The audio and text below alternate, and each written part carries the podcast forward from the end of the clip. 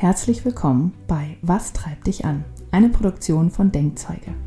In dieser abgeschlossenen Serie erfährst du alles über die einzelnen Motive aus der inneren Motivanalyse von Denkzeuge. Was treibt dich an? Was hält dich zurück? Wie kannst du deine Energie am besten einsetzen? Wie gestaltest du dein Leben am besten, um dein volles Potenzial zu entfalten? Antworten auf diese Fragen und viele Tipps aus der Praxis gibt dir Michaela Lang von Denkzeuge die die innere Motivanalyse entwickelt hat. Die Fragen stellt Julia Meder von Dreamfinder Coaching und Denkzeuge Partner Coach. Viel Spaß mit deinen Motiven.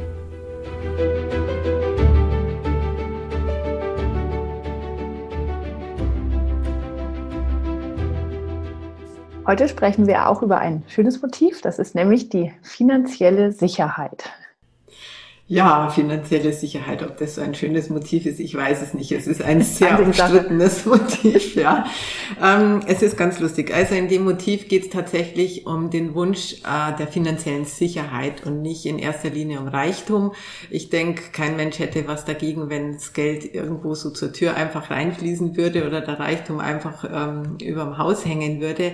Deswegen haben wir das auch ein bisschen abgegrenzt, weil es hier wirklich darum geht, wie sehr kümmere ich mich darum, darum, dass ich finanziell abgesichert bin. Ähm, hinter dem eigentlichen Wunsch, nämlich Geld zu haben oder Reichtum zu haben, hängen meistens die ganzen anderen Motive. Also das kann natürlich schon sein, dass ich um des Geldes Willens reich sein will, so wie Dagobert Duck, der gerne auf seinem Geldhaufen sitzt oder da reinspringt und da reintaucht. Aber in erster Linie ähm, verbinden wir ja Geld immer mit anderen Wünschen und Bedürfnissen, also mit anderen Motiven. Das heißt zum Beispiel, ich möchte abenteuerliche Reisen machen, wenn ich Hochabenteuerlust habe als Beispiel oder einen Sport ausüben, der eventuell nicht ganz günstig ist oder ähm, mein Genuss ausleben, schön essen gehen, in schöne Lokale gehen, in schöne Hotels gehen, Wellnessen und so weiter. Also meistens ist ja der Wunsch nach Reichtum mit einem eigentlichen anderen Motiv verbunden.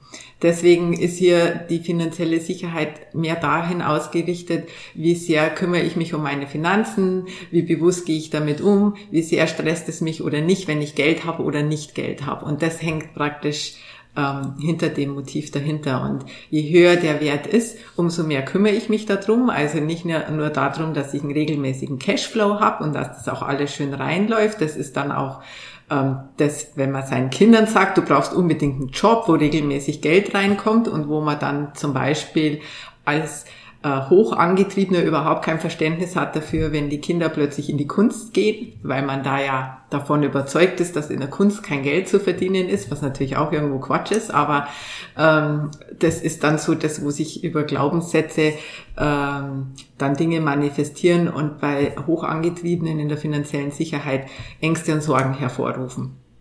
Das geht aber auch so weit, dass man tatsächlich sehr früh schon anfängt, Geld zur Seite zu legen, um sich für alle möglichen Notfälle abzusichern. Also für Krankheit, für Pflege, fürs Alter, ähm, auch mal wenn die Kindern, wenn die Kinder in die Ausbildung gehen und so weiter. Also man sorgt dafür, dass man immer einen Puffer hat und schaut, dass man diesen Puffer aufbaut. Man kennt sich in der Regel auch mit dem sage ich mal, gängigen Finanzanlagen aus, vielleicht jetzt nicht bis in die Tiefe mit Aktien und Optionen und Fonds und was es so alles gibt, aber ähm, in der Ecke findet man dann schon die Menschen, die, die da einen hohen Antrieb da drin haben. Ja, und ja, man spart natürlich und man vermeidet auch, wenn man sehr hohen Wert hat, Schulden aufzunehmen, weil das ist tatsächlich etwas, was einen dann stresst. Mhm. Wie ist denn das, wenn man den Wert niedrig hat?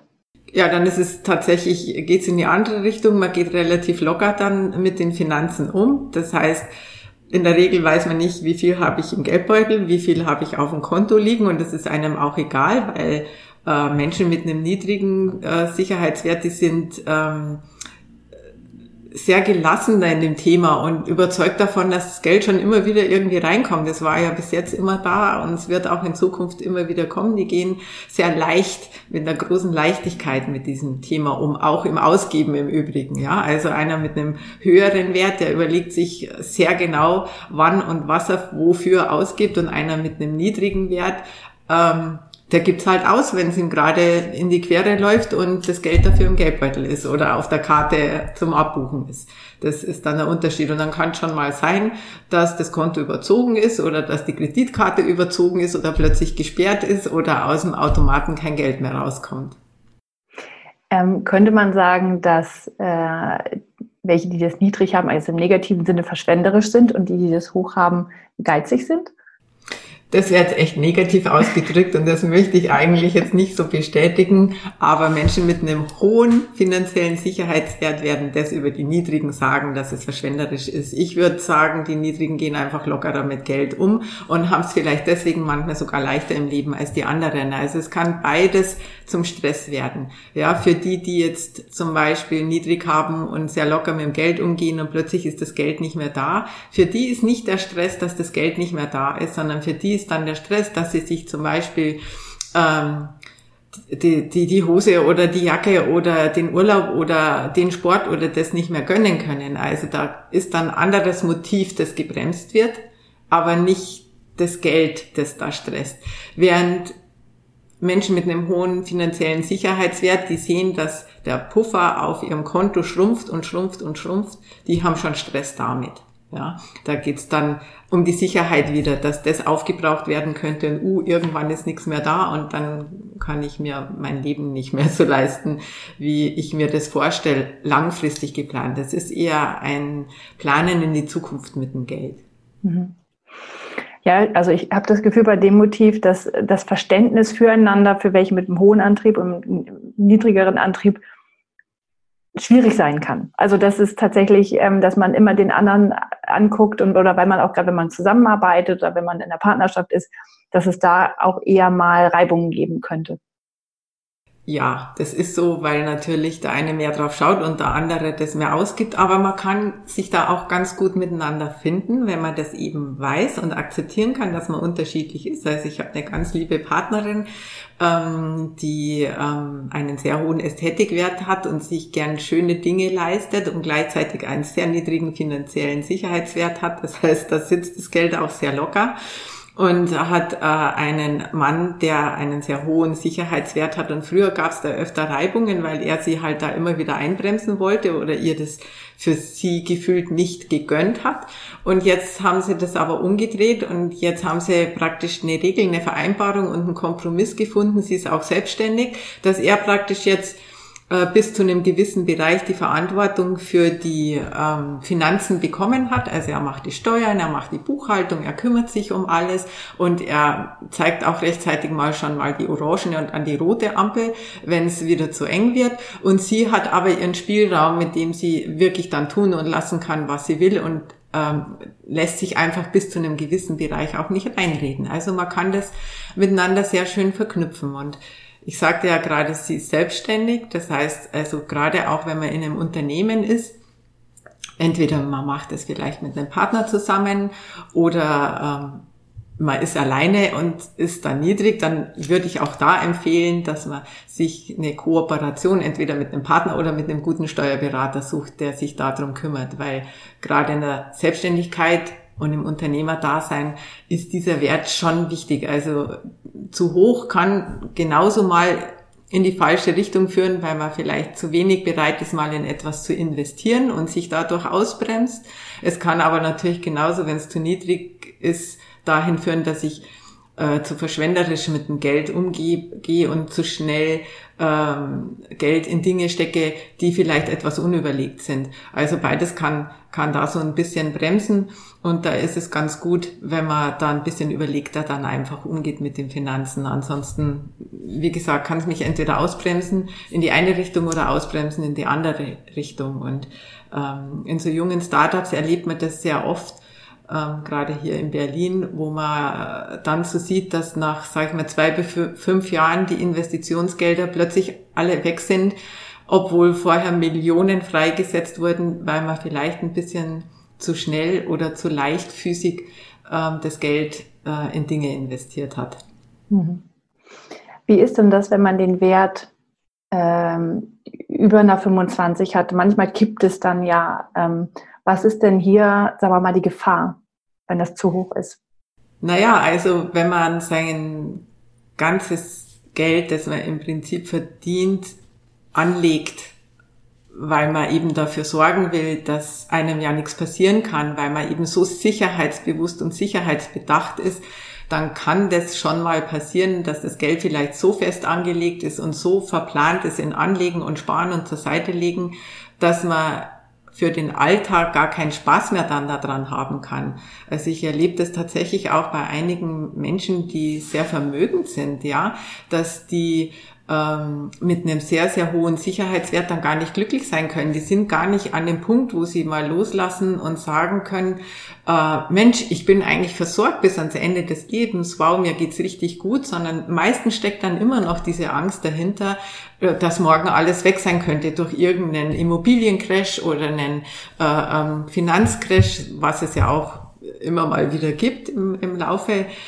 der Entwicklung. Und ähm, da sind die so besorgt, dass die so gar nicht unbekümmert dann eigentlich ihr Geld genießen können. Das ist schon so, so schön zur Seite gebracht haben. Ja. Hm. Ja, und das ist tatsächlich Menschen, die das äh, eher niedriger haben, die haben halt diesen Stress nie. Also, also die machen sich diese, diese Sorgen halt nicht, ja. Nee. Und das ist auch ganz spannend, ich habe noch eine andere Partnerin im Netzwerk, die hat sich jetzt auf Finanzcoaching positioniert, also ganz spannend. Und sie hat natürlich einen sehr hohen finanziellen Sicherheitswert und ist ursprünglich, bevor sie die Ausbildung bei mir gemacht hat, davon ausgegangen, dass ja alle Menschen Geld haben wollen und diesen Wert hoch haben müssen. Aber natürlich kommen jetzt viele Menschen zu ihr, die diesen Wert niedrig haben. Und ich musste die ersten paar Male während der Hotline wirklich schmunzeln, ähm, weil sie jetzt natürlich das auch nicht so leicht schaffen kann, dass man einen ganz niedrigen Wert ganz nach oben bringt und die plötzlich das genauso äh, tun wollen wie sie und genauso angetrieben sind in den Wert wie sie, sondern letztendlich geht's jetzt dann in dem Coaching darum, dass man ähm, einen Weg findet, wie man einen niedrigen finanziellen Sicherheitswert ähm, der Stress verursacht hat, über die anderen Motive wieder einfängt. Also das ist wirklich ganz, ganz spannend, ja. Oder eben dann solchen Menschen empfiehlt, wie ich gerade am Anfang, dass man sich andere sucht, die das für einen übernehmen und die Verantwortung für die eigene finanzielle Sicherheit abgibt. Mhm. Wenn es einem ein bisschen wichtig ist, weil ich sage mir, das ist wie immer, nur wenn man eine Null hat, ist es einem gar nicht wichtig. Also sobald man da ein paar Pünktchen hat, ist man ja schon ein bisschen drauf aus, dass man da eine, eine kleine finanzielle Sicherheit wenigstens hinter sich hat. Kann sich dieser Wert verändern? Ähm, ist das einer von denen, die sich durchaus mal verändern im Leben? Ja, die verändern sich sehr, sehr leicht. Ähm, natürlich spielt hier auch die Kindheit und die Erziehung und das, was wir, mir über die Jahre über Geld eingeprägt, einerzogen, ich sage immer gerne, einprogrammiert wurde ins Gehirn. Das spielt natürlich auch eine große Rolle und, und äh, bildet die Grundlage für diesen Wert. Aber natürlich spielen auch viele andere Sachen dann im Leben eine Rolle. Zum Beispiel äh, eine Trennung, ja, wo, wo plötzlich alles halbiert wird und man auch schauen muss, wie wird der Unterhalt verteilt und wie viel bleibt mir am Ende noch übrig. Da kann der Wert mal über eine gewisse Phase, bis ich das alles wieder geregelt habe, mal richtig massiv nach oben steigen. Es kann aber auch andererseits, wenn ich alles wieder im Griff habe, ähm, das wieder irgendwo in die dritte, vierte, fünfte mittlere äh, Position bringen, weil das Leben soweit jetzt ganz gut läuft. Also beispielsweise, ich werde nach oben befördert oder mir wird ein super Job angeboten oder ich bin von heute auf morgen äh, plötzlich bekannt und berühmt oder es gibt ja so viele Möglichkeiten, wo man, ähm, naja, sage ich mal, ähm, in diesen sozialen Medien zum Beispiel plötzlich ganz viele Follower kriegt oder wo ein Buch plötzlich von heute auf morgen oder eine Musik, ein Musiktitel super bekannt wird und wo dann plötzlich das Geld schon reinfließt, dann kann es durchaus sein, dass dieser finanzielle Sicherheitswert nach unten sinkt. Und solange nicht dann unter eine 5 sinkt, ähm, ist auch alles okay, dann gibt man halt das Geld wieder ein bisschen lockerer aus. Aber wenn er halt unter einer 5 sinkt, und das haben wir auch schon erlebt, ich weiß nicht, wie viele Prozent der Lottogewinner ähm, nach fünf Jahren oder nach zehn Jahren, ich weiß jetzt nicht auswendig, aber es ist eine relativ kurze Zeit, das ganze Geld plötzlich wieder komplett weg ist, ja, weil sie da eben nicht einen Mindest finanziellen Sicherheitswert haben, der sie da ein bisschen drauf achten lässt, dass das Geld eben nicht einfach wieder so rausgeht, wie es reingekommen ist. Und das müssen nicht nur Lottogewinner sein. Wir kennen einige Prominente, wo man das immer wieder hört, pleite, ja, äh, nichts mehr da und äh, muss alles verkaufen, hat man ja erst kürzlich in mhm. den Medien. Ja, sehr schön. Also ein, ein volatiler Wert, der ähm, ja durch das Leben beeinflusst wird ähm, und der auch im zwischenmenschlichen Bereich interessant werden kann. und ja, ein, ein spannender Wert. Ja, finde ich auch. Also dann. Ja, Bis vielen Dank. Mal. Ja, danke dir. Das war Was treibt dich an von Denkzeuge mit Michaela Lang und Julia Meder. Wenn du mehr über deine eigenen Motive erfahren willst und was dich wirklich antreibt, dann schau doch mal vorbei auf www.denkzeuge.com. Du kannst direkt mit dem Live-Sensor deine aktuelle Lebenssituation reflektieren und herausfinden, wie zufrieden du in den einzelnen Bereichen deines Lebens bist. Wir freuen uns auf dich.